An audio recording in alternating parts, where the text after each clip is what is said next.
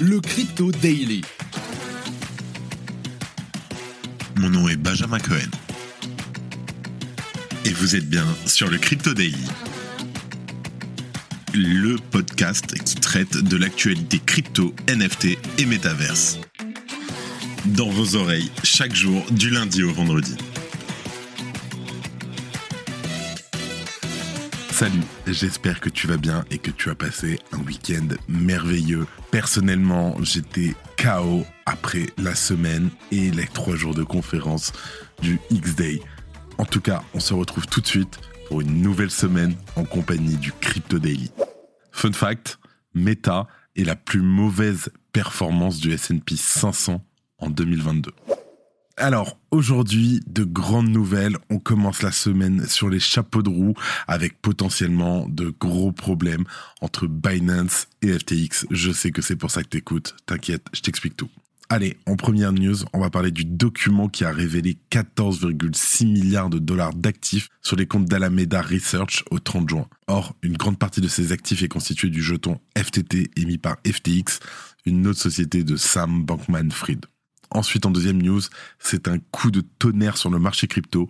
On a Binance qui rentre en guerre contre FTX suite à des rumeurs d'insolvabilité de la société de trading Alameda Research. Binance, par l'intermédiaire de son CEO CZ, annonce vendre plusieurs dizaines de millions de FTT le token de la plateforme FTX fondée par Sam Bankman-Fried. On va revenir en détail sur cette affaire. Et pour finir, ce n'est pas nouveau, Google Cloud souhaite conquérir la blockchain. Le GAFAM a alors créé un nouveau service Blockchain Node Engine. Ce service permet d'héberger des nœuds blockchain sur le cloud Google. Il s'est tout d'abord développé sur la blockchain Ethereum pour maintenant conquérir Solana. Mais avant tout ça, et ne mens pas, je sais que ça t'a manqué, le coin du marché. Here comes the money. Here we go. Nous enregistrons cet épisode, nous sommes le 7 novembre 2022 et il est midi et demi. Bon, malheureusement, on a eu une belle envolée ce week-end, de belles augmentations, mais c'est beaucoup retombé suite à la guerre qui s'annonce entre Binance et FTX. Nous avons un crypto market cap global en baisse d'environ 3%, qui reste au-dessus du trilliard de dollars, un Bitcoin qui s'échange à 20 800 dollars en baisse de 2,3%, un Ether qui superforme dans le mauvais sens le Bitcoin avec une baisse de 3,2% à 1580 dollars, le BNB qui perd lui 6% à 333 dollars exactement. Le XRP moins 5% à 0,47. Le Dogecoin moins 6% à 0,11 centimes. En neuvième position, le Cardano. Et en dixième position, qui a pris un gros coup, le Solana à moins 13% à 31,66 dollars. Et pour finir, parce qu'on en parle beaucoup dans cet épisode, nous avons le FTT en baisse de 3% à 22 dollars. C'est tout pour ce coin du marché. Allez, tout de suite, on passe aux news. Mais avant tout ça, et vraiment parce qu'on est lundi, je te remets la musique. Here comes the money. Here we go. Alors, en première news, on va parler du bilan d'Alameda Research. Alameda Research et FTX sont officiellement deux sociétés censées être distinctes. Mais le bilan d'Alameda semble entretenir une sorte de conflit d'intérêts. Je t'explique. Ce bilan est constitué en majeure partie des jetons FTT émis par FTX. Pour fidéliser sa communauté sur le marché, FTX réduit les frais de transaction pour les détenteurs du jeton FTT et augmente leur commission d'affiliation. D'autres récompenses sont prévues pour les propriétaires de FTT. Certes, cette méthode n'a rien d'illégal, mais on peut se questionner sur la puissance financière d'Alameda, qui est partiellement basée sur une crypto-monnaie contrôlée par une entreprise sœur. Au mois de juin, Alameda Research posséderait 14,6 milliards de dollars d'actifs répartis comme ceci. 6 milliards de dollars de FTT, alors que la market cap globale du FTT est de 3 milliards, va comprendre. 1,2 milliard de dollars de sol, 3,37 milliards de dollars en crypto non identifiés, 2 milliards de dollars en investissement en titres de société et deux autres milliards d'actifs n'ont pas pu être identifiés. Alors, avec une capitalisation de marché de moins de 5 milliards de dollars, la vaste majorité des tokens FTT serait donc possédée par Alameda Research et donc indirectement SBF. Une source interne à Coindesk montre qu'Alameda Research a une trésorerie de 14 milliards de dollars composée de un tiers de tokens FTT. Alameda détiendrait donc plus de 100% des tokens FTT qui circulent actuellement, puisque le market cap du token de FTX est un peu plus de 3 milliards de dollars d'après les données de CoinGecko. La masse de tokens que possède Alameda Research équivaut à 180% de la circulating supply.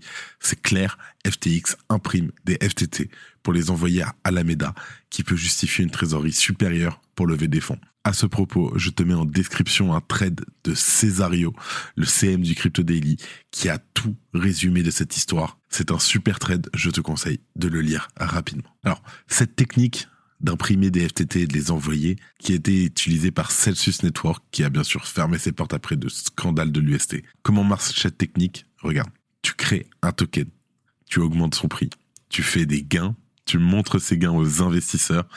Grâce à ça, tu peux lever des fonds et ensuite, il te reste qu'à répéter l'opération. Pour une analyse un peu plus on-chain des données du FTT, on a 93% des FTT qui sont détenus par 10 adresses. En moyenne, 200 wallets Ethereum interagissent avec le token FTT tous les jours. C'est 10 fois moins qu'avec Chainlink. Pourquoi Chainlink? Parce qu'il y a une market cap comparative. Le token FTT est donc très peu liquide et très concentré. Maintenant, on va parler des liens entre FTX et Alameda Research. Alors, Alameda Research, si tu ne le savais pas, c'est un fonds d'investissement exclusif qui a su profiter à ses débuts d'opportunités d'arbitrage, c'est-à-dire de capitaliser sur la différence de prix, par exemple, du Bitcoin en France et au Japon, qui parfois n'est pas au, même prix. Et alors que le marché crypto gagne en popularité, SBF surfe sur l'opportunité pour créer la plateforme d'exchange FTX, qui, selon son plan, sera un moyen de réinvestir le capital engrangé et de tirer profit des opportunités du marché. Les revenus de FTX proviennent principalement des frais de transaction ainsi que des intérêts sur les prêts accordés aux commerçants. Quant à Alameda Research, le fonds tire ses revenus de l'achat et de la vente de tokens, mais SBF insiste sur la séparation des deux sociétés.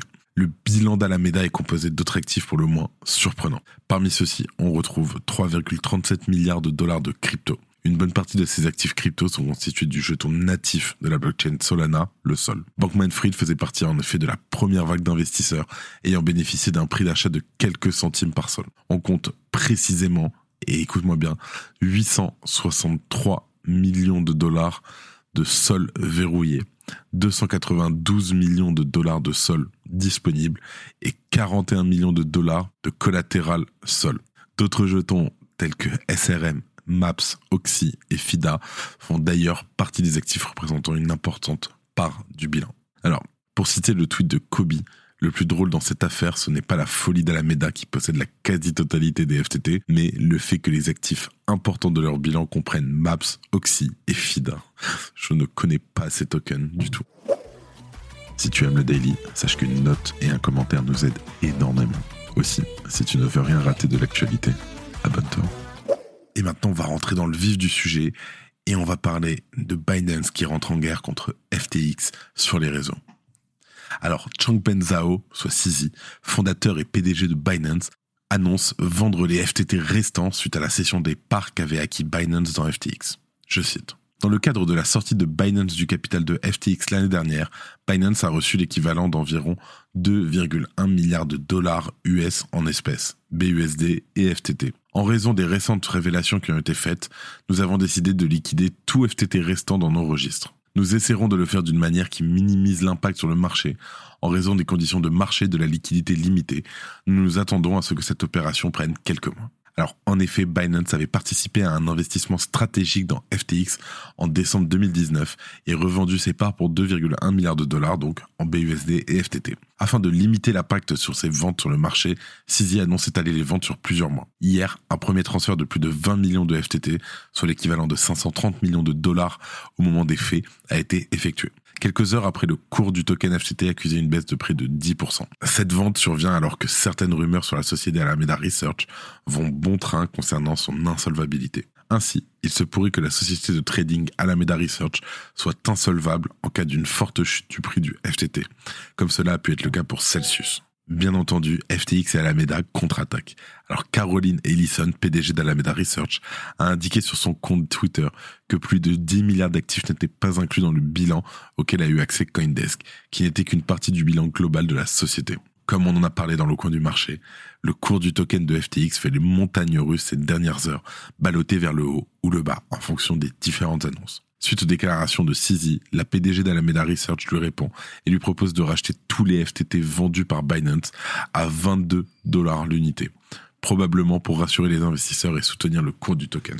Cependant, d'après une analyse de Look On-Chain, Alameda et FTX ne posséderaient que 300 millions de dollars en stablecoin on-chain, ce qui ne pourrait pas absorber la vente des 22 millions de FTT au cours actuel. Alors, pour finir, Sisi a tweeté La liquidation de nos FTT n'est qu'une gestion des risques, en apprenant de Luna. Nous avons apporté notre soutien avant FTX, mais nous ne ferons pas semblant de faire l'amour après le divorce. Nous ne sommes contre personne. À partir de maintenant, nous ne soutiendrons pas les gens qui font du lobby contre d'autres players de l'industrie dans leur dos. C'est une grosse histoire qui commence. La semaine, elle va être swingy. Ça va probablement aller dans tous les sens. Et potentiellement, je l'imagine, rouge. Pour ce qui est de l'insolvabilité de FTX, si tu as des tokens dessus, je te conseille de les sortir en attendant d'avoir plus d'informations. Parce que Sisi ne s'en porte pas comme ça et ne va pas directement sur les réseaux sans rien. Il doit y avoir des news derrière qui ne sont pas encore sorties. Dans le doute, sors tout. Et pour finir, on va parler de Google Cloud qui devient validateur Solana. La nouvelle a, entre guillemets, presque été discrète ce week-end. Google Cloud annonçait samedi sur son compte Twitter devenir validateur de nœud Solana afin de participer au réseau et le valider. Je cite, Maintenant que nous avons retenu votre attention, regardez ceci. Google Cloud exécute un programme de production de blocs Solana validateur pour participer et valider le réseau. Après cette annonce, le sol, crypto-monnaie native de la blockchain Solana, a augmenté de 13% et ensuite il est redescendu de son nuage avec notamment le FUD, SBF, Binance. 2023, objectif Solana. Google Cloud en fait dévoile par la nouvelle sur son compte Twitter que les données de Solana seront hébergées sur BigQuery. C'est un service d'analyse de données de pointe dès l'année prochaine. L'objectif, faciliter l'accès de l'écosystème de développeurs Solana aux données historiques. Le géant du Web 2 nous apprend ensuite que cette fonctionnalité sera lancée lors du premier trimestre 2023. Pour rappel, cette volonté de travailler avec Solana n'est pas nouvelle. En effet, Nalin Mittal, chef de produit Google lors de la conférence Breakpoint organisée par Solana à Lisbonne a dit, je cite, Nous voulons qu'il soit possible d'exécuter un nœud Solana en un seul clic et de manière rentable. Google Cloud avait d'ailleurs déjà annoncé étendre sa démarche auprès de plusieurs réseaux tels que Bitcoin, Bitcoin Cash, Dash, Litecoin et plein d'autres. Sur un petit nuage, la démarche du GAFA m'interroge tout de même. Elle soulève de lourdes questions quant à la place de la décentralisation dans le système de validation des blocs. Que deviennent les principes fondamentaux de la philosophie de Satoshi Nakamoto, père fondateur de Bitcoin? En effet, certains ne l'oublient pas. Et pour finir, les actualités en bref.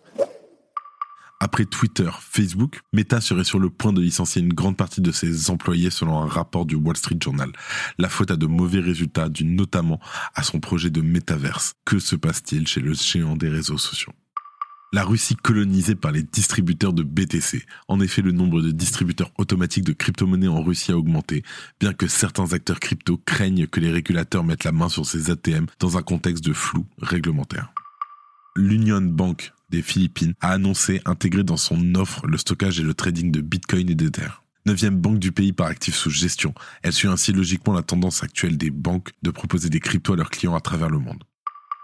Incroyable mais vrai, c'est la phrase qui décrit ce qui s'est passé lors du Singapore FinTech Festival. Lors de cet événement, Mastercard a en effet réalisé une démonstration complète sur l'achat de NFT sur OX Polygon en utilisant une Mastercard. Le stablecoin euro de Circle sera disponible sur Solana dès le début de l'année prochaine, ainsi que le protocole de transfert interne chain de l'entreprise. Voilà, c'est tout pour aujourd'hui. Merci de ton écoute. Et moi, je te dis à demain. C'était Benjamin pour le Crypto. Merci et à très vite.